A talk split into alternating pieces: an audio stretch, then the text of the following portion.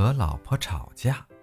有一天呢，胖丁和他的老婆啊出去吃饭，因为点菜的事儿呢，胖丁和他老婆是相互怄气，谁都不理谁，各自啊闷头吃完了饭。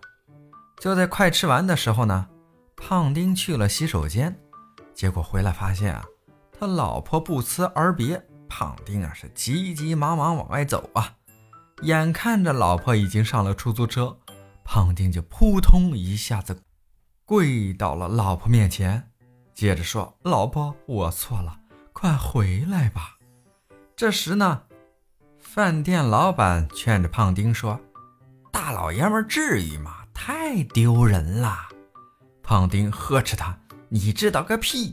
钱全在老婆身上呢。”我身无分文。